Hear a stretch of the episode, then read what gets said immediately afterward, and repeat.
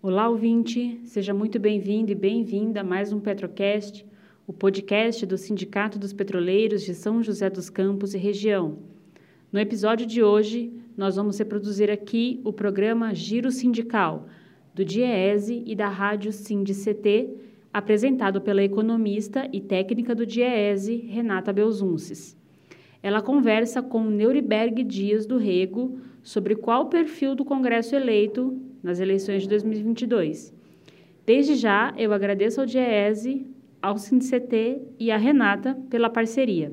O programa está muito bom, confere aí.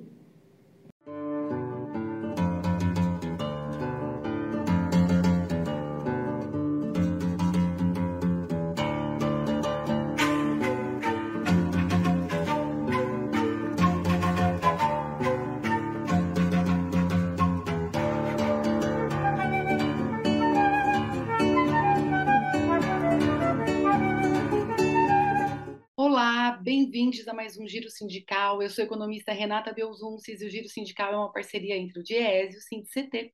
O DIES é o Departamento Intersindical de Estatística e Estudos Socioeconômicos e o SINDCT é o Sindicato Nacional dos Servidores Públicos Federais na área de Ciência e Tecnologia no setor aeroespacial.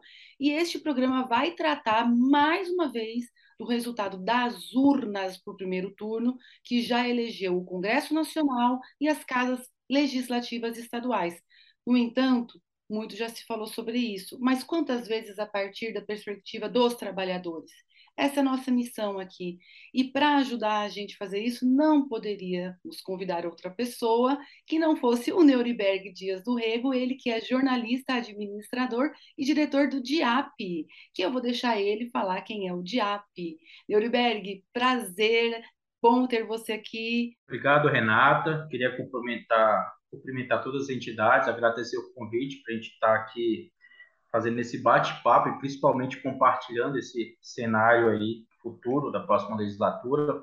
O DIAP é, assim como o DIES, que eu costumo chamar, que são irmãos, né? O DIES um pouquinho mais velho, mais experiente, o DIAP mais novo, né? Que foi fundado em 83, mas são instituições é, pioneiras do movimento sindical. O DIAP, ele faz basicamente a vertente política, ou seja, ele, ele faz um trabalho de excelência do ponto de vista de é, assessorar o movimento sindical e toda a sociedade, como funcionam os poderes, como são eleitos seus representantes, qual é o perfil, como se comporta e atua durante o mandato, assim que são eleitos, principalmente como eles é, se posicionam nos temas e na agenda de interesse dos trabalhadores, tanto dentro do Congresso Nacional, mas também o DIAP acompanha com muita proximidade a agenda dentro do Poder Executivo, dos poderes de forma geral, inclusive assessora e ajuda as entidades a fazer uma atuação, uma incidência nas câmaras legislativas né, e nas assembleias estaduais. Então, o DIAP é um órgão técnico que busca estreitar essa relação do movimento sindical com os atores instituídos e eleitos né, para formular né, políticas públicas, né, defender direitos dos trabalhadores nesses espaços de, de poder. As eleições de 2022 elas não terminaram. Nós temos o segundo turno em 12 estados e também para a presidência da República. No entanto, assim como eu já falei no início desse programa, nós já temos a configuração do Congresso Nacional, de suas duas casas, da Câmara dos Deputados e do Senado Federal, e das assembleias legislativas estaduais. Muito tem se dito, ficou um bordão, ficou sendo marcado muito depois nos comentaristas políticos, em todo o comentário, que esse Congresso ele é mais conservador do que o que tínhamos. Qual é a avaliação sobre esse novo Congresso que saiu das urnas? Esse diagnóstico a gente concorda que efetivamente a eleição para o Congresso Nacional ela teve uma forte influência das eleições presidenciais. De um lado, o atual presidente utilizou dos mecanismos né, da sua reeleição para apoiar, hum, principalmente após a janela partidária, apoiar vários candidatos à reeleição, utilizando não só o fundo eleitoral, mas o orçamento secreto. Isso estimulou muito a bancada, digamos, mais conservadora e mais à direita, teve um aumento, é, o maior aumento na, na, na atual eleição, na atual conjuntura, então fez aí é, quase 250 parlamentares, sendo o PL, né, o partido do atual presidente, liderando essa lista com 99, mas a esquerda também, do lado do ex-presidente Lula, aumentou a sua bancada e chegando aí aos próximos é, 80, é, 80 deputados eleitos, né, com a federação do PT, PCdoB e PV, mas podendo chegar aí a 122, um grupo ali somado ao PSOL, Rede, enfim, PSB e PDT, que vão fazer aí essa grande disputa em relação às agendas, né? A direita cresceu, a esquerda cresceu, o centro e, os, e o que ficar ali de centro-direita e esquerda diminuiu. Então, a eleição do Congresso Nacional ela foi muito e teve uma forte influência da, da eleição presidencial. Lógico que as novas regras contribuíram, Renata, para isso. Os partidos grandes e médios foram favorecidos com essas regras, porque tiveram mais recursos disponíveis para fazer as suas campanhas e optaram em lançar mais candidatos experientes né, do que novatos. Isso refletiu no índice de renovação em especial da Câmara, que ainda ficou alto, né? chegou aí a, a ter 45% de renovação, mas essa renovação não se deu em novatos, estreantes na, na política, mas sim de ex-deputados, ex-senadores, ex-deputados estaduais ou vereadores que ocuparam essas cadeiras. Saíram algumas matérias na grande imprensa, né, dizendo da perda de representação dos trabalhadores, porque alguns nomes que já estavam no Congresso Nacional há algumas legislaturas perderam, não conseguiram se reeleger. É possível falar em uma bancada de trabalhadores? E junto disso, como que é a representação? Quantos são agora e quantos tínhamos antes? O Congresso ele saiu sob o ponto de vista de agendas mais ideológicos. E as bancadas informais, como eu adiantei, a sindical e a empresarial, principalmente a empresarial, teve uma redução grande em relação à última legislatura. Só para ter uma ideia, em 2019, é, 22, né, foi eleito 2018, os trabalhadores tinham uma bancada sindical de 33 deputados federais e empresarial de 234.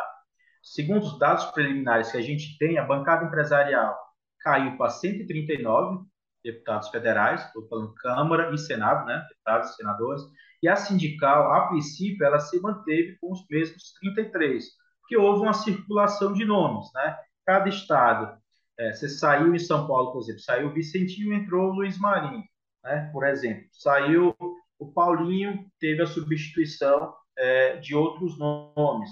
Entrou a Tereza Leitão no Senado, Beto Faro, manteve o Mota, enfim, vários nomes foram eleitos ou foram novos e manteve o tamanho dessa bancada. Né? O fato é que a, a bancada sindical ela pode ainda crescer um pouquinho, que até surpreendeu, vendo os dados que a gente achou que também poderia ter reflexo, uma, uma, redução sensível, então ela se mantém, tem a possibilidade de crescer um pouco, e principalmente a gente conseguiu colocar uma bancada que a gente vai trabalhar para detalhar ela, que são de ativistas, né? Então você tem em relação aos negros, própria questão religiosa, agricultores, é, em relação a, a, até evangélica, com nomes mais uma leitura de esquerda do que novos, né? tendo também uma leitura de esquerda em relação a determinadas pautas. Então, houve aí indígenas, né, mulheres, enfim. Então, é, essa bancada que eu estou dizendo de ativistas, ela complementa, se complementa com a bancada sindical. Heriberg, você usou já mais de uma vez um termo que é bancada parlamentar informal. Você pode explicar para a gente o que é isso e em que ela se diferencia de uma bancada parlamentar formal?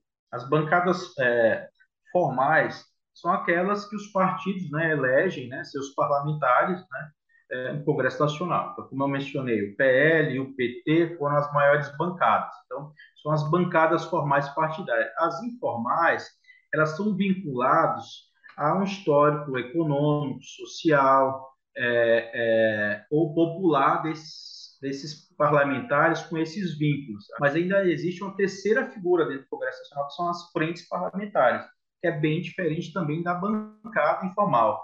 Que as frentes, como as bancadas informais, elas são suprapartidárias. Então, ou você vai um vínculo mais sólido ou um vínculo a um tema mais abrangente, como meio ambiente, como é, relação aos direitos trabalhistas, enfim, com vários temas que os parlamentares se unem, independente do partido ou visão, para tentar organizar uma pauta, pauta mínima sobre esses temas dentro do Congresso Nacional. Desde o golpe, duas reformas prejudicaram demais os trabalhadores do país.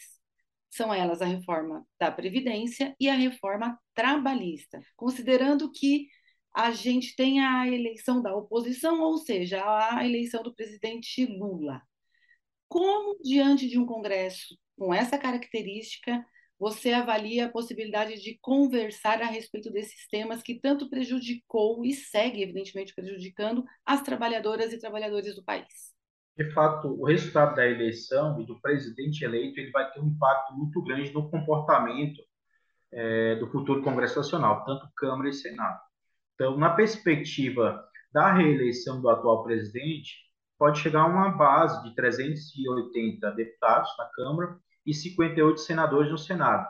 Sem dúvida, ele vai, o atual presidente, ele vai dar continuidade à agenda de Estado mínimo, desregulamentação de direitos, né, e principalmente de privatização. Então, ele vai seguir o curso e aprofundar essa agenda e tentando recuperar a continuidade da, das reformas trabalhista e previdência. Por outro lado, na eleição do presidente Lula, ele vai chegar também com a mesma perspectiva de ter 342 deputados de base de apoio na Câmara e chegar a 50 é, senadores de apoio no Senado. Ou seja, veja que, sob o ponto de vista de correlação e apoio, não haverá uma discrepância, mas em relação à agenda, sim. Aí o Lula, sem sombra de dúvida, vai trazer o Congresso mais ao centro para calibrar. Acho muito difícil falar de imediato uma revogação dessas agendas tanto a trabalhista como a da Previdência.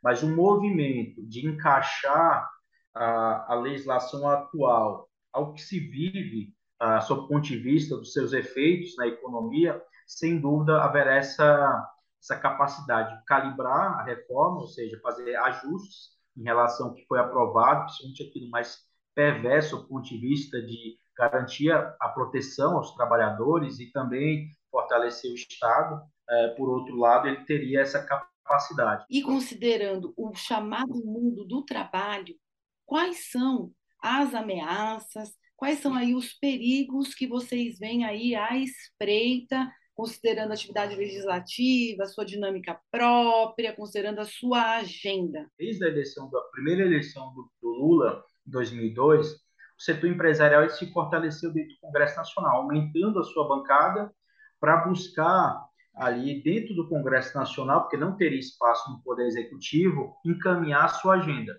Então, as confederações patronais, o setor empresarial buscaram ter uma representatividade dentro do Congresso Nacional. Surtiu o quê? Na reforma trabalhista, efetivamente. Porque a reforma trabalhista, ela pegou todos os projetos de tramitação sobre cada tema que alterou, de certa forma foi aglutinado na reforma é, trabalhista. E eles querem continuar avançando nisso. É, futuramente, fim da multa dos 40% vai ser uma insistência é, em relação a essa agenda, em relação à ampliação de horas extra, em relação ao trabalho aos finais de semana e feriado, seria hoje é, e a liberação do FGTS de imediato ou permitir uma portabilidade desses recursos para instituições financeiras seria o de imediato e isso a própria Fiesp já divulgou um documento, enfim, com algumas demandas do setor empresarial que começou justamente com o fim dos 40% e ah, o trabalho aos finais de semana, né, ampliar ou flexibilizar mais ainda esse trabalho. Então, a tendência é que, além desses temas mais específicos, venha a agenda macro, ou seja, em relação trabalho aplicativo, a regulamentação, o próprio teletrabalho ainda ter uma discussão, reabrir é, o trabalho sobre isso, uh, a discussão de projetos sobre isso no Congresso Nacional, que advém da conjuntura. Então, a, essa agenda a gente só vai conseguir calibrar com uma mudança do presidente da República. A gente consegue, ali dentro do Poder Executivo e dentro do Congresso Nacional, buscar uma negociação com uma agenda que atenda tanto os trabalhadores como os empregadores, né? no sentido de apontar aí por um caminho também de estar atento com o ambiente de inovação, mas que também se garanta a proteção dos trabalhadores. Qualquer um dos dois presidentes, segundo o que você nos trouxe, vai ter condições de construir maiorias e governar. Podemos afirmar isso? O grupo do, do Centrão e dos partidos que puxaram mais o grupo à direita e mais conservador, eles tendem a migrar, porque não é uma bancada fiel a, aos interesses mais conservadores do bolsonarismo. Então, ambos os presidentes é, teriam condições, como eu mencionei, ele poderia, de um lado, ir mais à direita e mais avançar na implementação da agenda do governo, que é de desregulamentar e desmonte do Estado, efetivamente, mas também com algumas travas, e o Lula viria mais ao centro para buscar calibrar uma agenda pensando na perspectiva de direito, enfim, assegurar direito para a sociedade, para os trabalhadores, do que é, tem visto até agora no governo Bolsonaro, que ele todas as medidas enviadas pelo Congresso, ou ele não já enviou, não não garantiu nenhum direito, né, é, em relação à, à sociedade aos trabalhadores, e se enviou foi por pressão é, do Congresso Nacional. E nesse bloco nós vamos conversar sobre a participação política das mulheres, da população negra e sobre qual é o futuro da pauta legislativa. Sobre as mulheres, nós somos super, super, super subrepresentadas na política nacional. Na América Latina, todos os países, à exceção do Haiti, têm mais participação de mulheres na política do que o Brasil.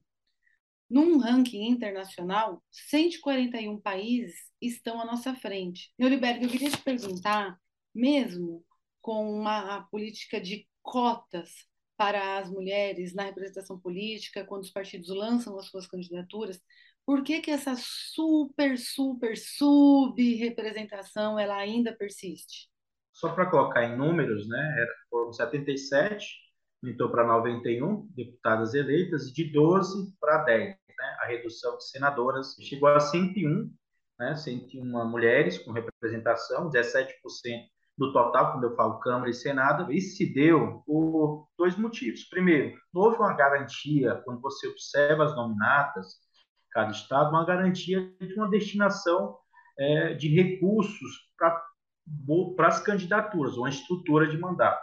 Segundo, é, foi, foi até um aumento interessante para 91, porque porque as novas regras eleitorais havia uma expectativa de favorecer muito quem estava à reeleição, ou seja, da 77, e dificultar muito a renovação, por conta que exigia 20% e ainda você tinha que ter um recurso né, é, maior para poder fazer a campanha. Então, havia mais dificuldades, do ponto de vista da cultura partidária, e por conta das novas regras, para garantir a reeleição dos atuais e inibir a renovação.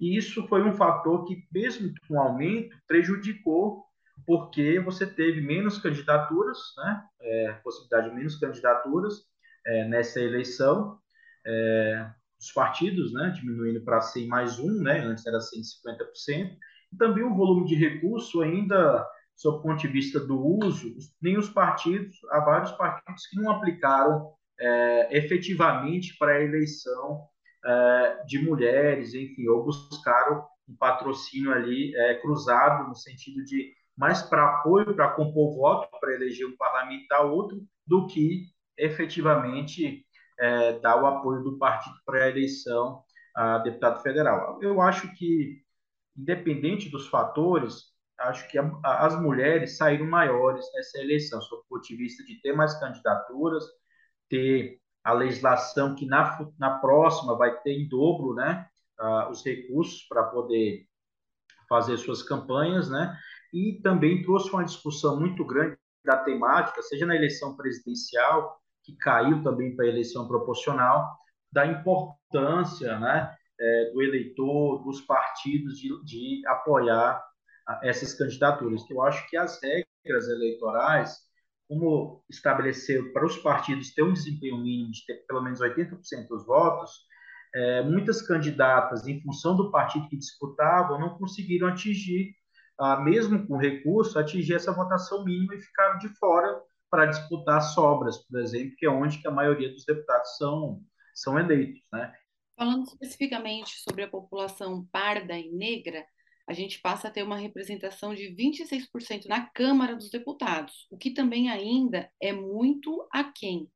A avaliação que você faz, você já disse um pouquinho aqui para gente respondendo perguntas sobre as mulheres, é que não é só não é tanto numérico ou não é só numérica a avaliação que a gente deve fazer, mas ainda assim, nos números, é cabal, é subrepresentado demais também a população negra.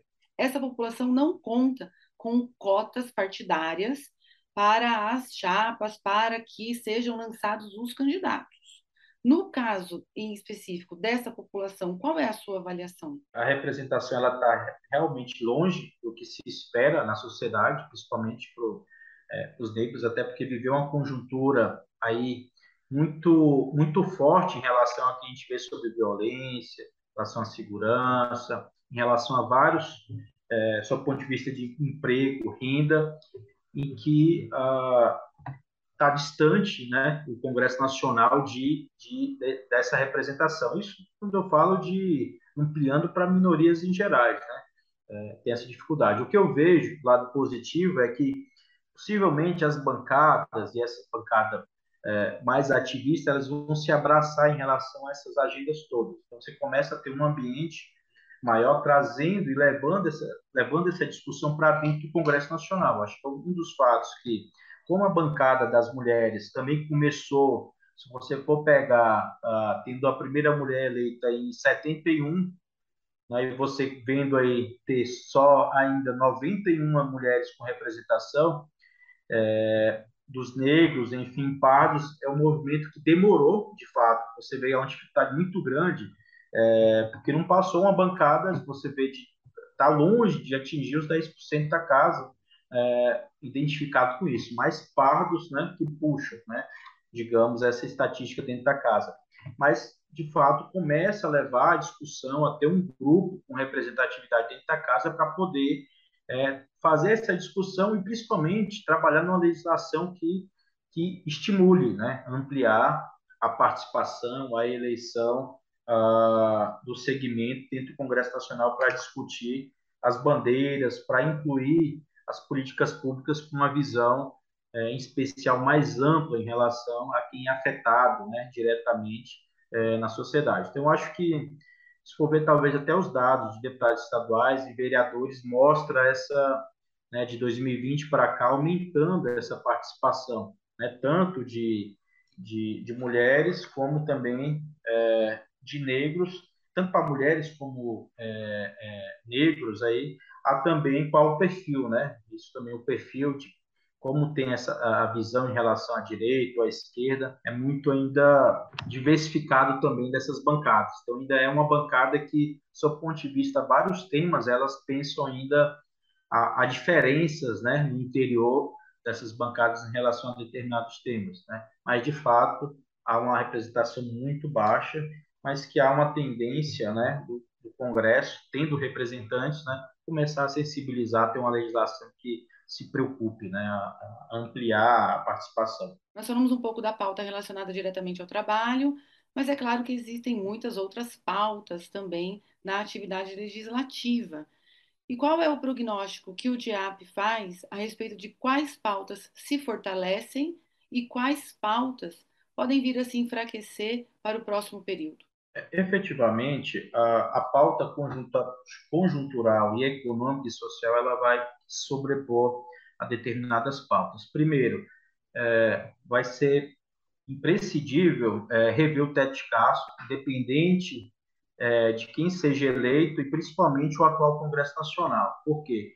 Porque a agenda que foi é, aprovada para garantir a reeleição do atual presidente da República vai gerar um impacto fiscal muito grande. Então, o teto de gasto, é, já com as regras existentes e com as flexibilizações feitas atualmente, vai ser uma pauta natural e automática para ser revista. A discussão da reforma é, tributária também um assunto que deve aí não na sua mudar uma estrutura, uma reestruturação ampla, mas é, segmentar ou ser mais fatiado, mais voltado ao imposto de renda, lucros e dividendos do que uma macro, enfim, uma reforma com maior impacto, e principalmente o eixo social, né? Então, buscar é, não só viabilizar o, o auxílio é, Brasil, ou, que é basicamente igual ao Bolsa Família, mas também pensar como vai ser a política de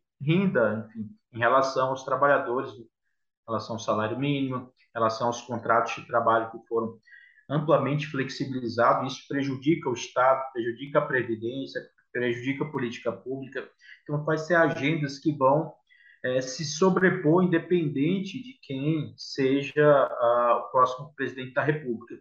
E as agendas mais pontuais, sob o ponto de vista principalmente da desregulamentação da economia ou a, retorno né, de uma regulamentação mais calibrada, sob o ponto de vista de visão do Estado, vai depender aí do perfil do, do, do presidente eleito. Então, essas agendas é, efetivamente vão continuar, lógico que mediada a depender do presidente, principalmente ela, ela ainda depende de uma nova eleição. Quem vai comandar a Câmara ou quem vai comandar o Senado na próxima legislatura também vão ser, digamos, é, é, estratégicos né, para definir qual vai ser o rumo das agendas é, dentro do Congresso Nacional. Mas, sem dúvida, a, o Estado, né, é, o papel do Estado em relação à economia, esses temas macro é o que vão, de fato, serem priorizados aí no primeiro ano de mandato do próximo presidente da República, com esse novo Congresso Nacional.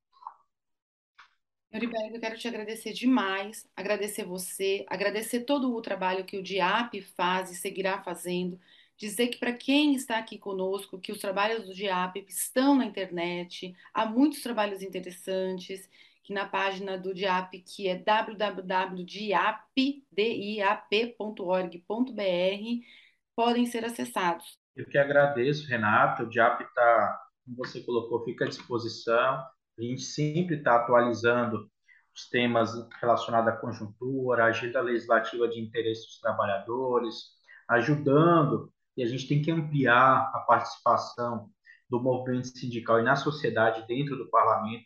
Vai ser um fator, talvez a principal bandeira do movimento sindical defender, antes de tudo, é que se garanta a participação social dentro do Poder Executivo, dentro do Congresso Nacional, exigir transparência. Única forma da gente poder participar, pressionar, mobilizar, é podendo entrar, principalmente no Congresso Nacional, né? é, dentro do executivo para participar da formulação dessas políticas públicas. Seguimos.